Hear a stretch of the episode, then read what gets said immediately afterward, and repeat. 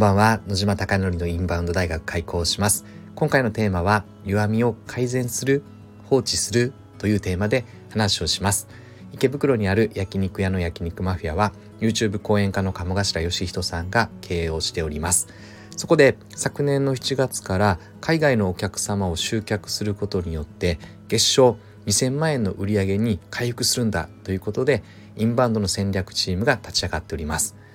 SNS の取り組みだったりインフルエンサーマーケティングだったりとかありとあらゆるものを取り組んでいこうということで実施をしております。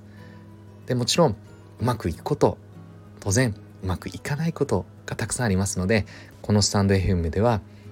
ありのままを話をしていきたいなと思っております。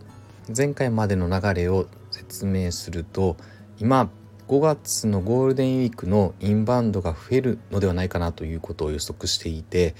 高級ホテルから中価格帯のホテルまで今営業しようということで池袋のホテルは50店舗ピックアップしておりましてそれ以外に高級ホテルを攻めていこうということで今取り組んでいます。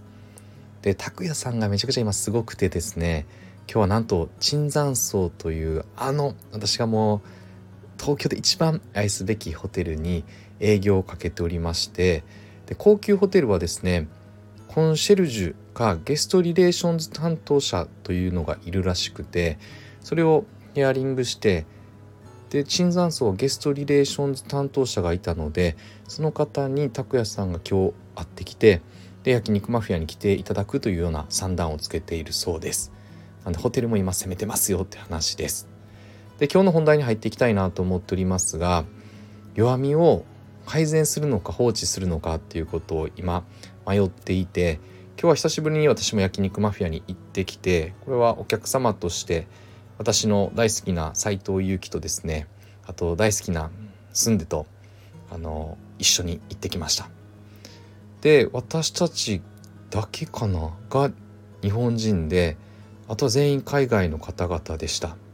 で海外の方々はどんな国かというとロンドンイギリスあとシドニーオーストラリア2組あとアメリカというので基本的には欧米諸国が今焼肉マフィアは強いです。なんで焼肉マフィアの弱みは何かというと東南アジアにリーチできていないという弱さがあってでここを改善するのか放置するのかつまり今欧米諸国がうまくいってるからそのままぐわっと推し進めてしまうのかそれとも集客できていない東南アジア特に韓国だったりとか取り組んでいこうということで考えております。ただ実際にですね今のところ明確に東南アジアの取り組みというのが決められていなくてでどうしようと思っていて今日はただスンデに一緒に行ってもらったのでスンデが韓国語を話しておはこさんみたいなおはこさんというのは、ま、10万人のインフルエンサーインスタグラムのインフルエンサーでそこが起点で焼肉マフィアは大きく今飛躍をしております。なので同じような感じの英語バージョンではなく韓国バージョンで撮ろうかなと思って今日はスンデに来てもらってスンデが韓国語を入れてもらおうかなと思っております。なので何もしないというよりは東南アジアの特に韓国を狙っていこうとはしてしながらもこれだけではちょっと具体的なアクションとしては弱いなと思っております。なので抜本的な改善をしないと東南アジアにはリーチできなくて焼肉マフィアの弱みは改善できないままかなと思っております。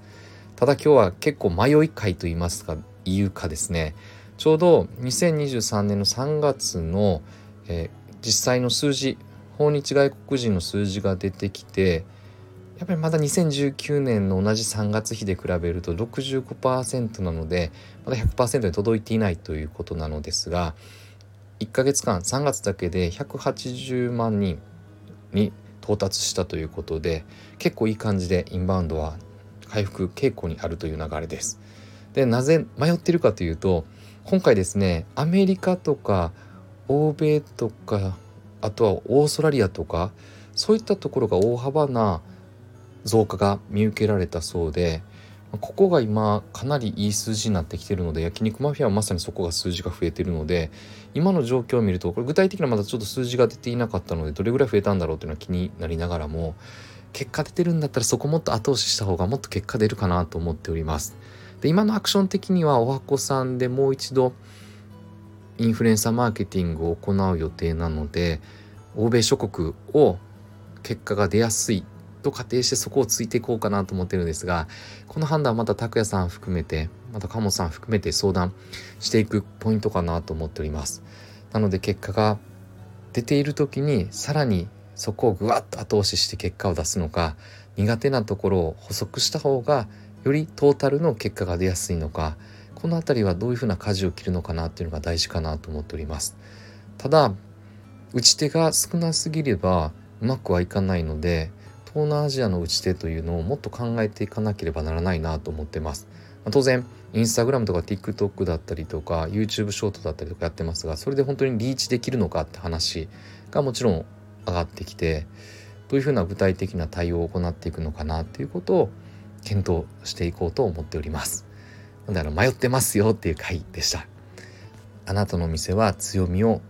より強くしていますか？弱みを改善しようと思っていますか？どちらでしょうか？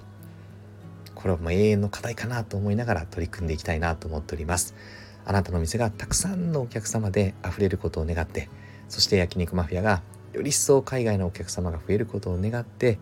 これで本日の放送を終了したいなと思っております。いつも最後までご清聴いただきまして本当にありがとうございます。ちょっとですね本当に最近忙しすぎてあの2日間サボっていました。ただやっぱ習慣というのは面白いものでサボっていたのでですねなんか更新配信しないのがちょっとモヤモヤっとしたりとかざわざわっとしたりとかしてあ結構習慣になってきてるんだなと私は思っております。ではおやすみなさい。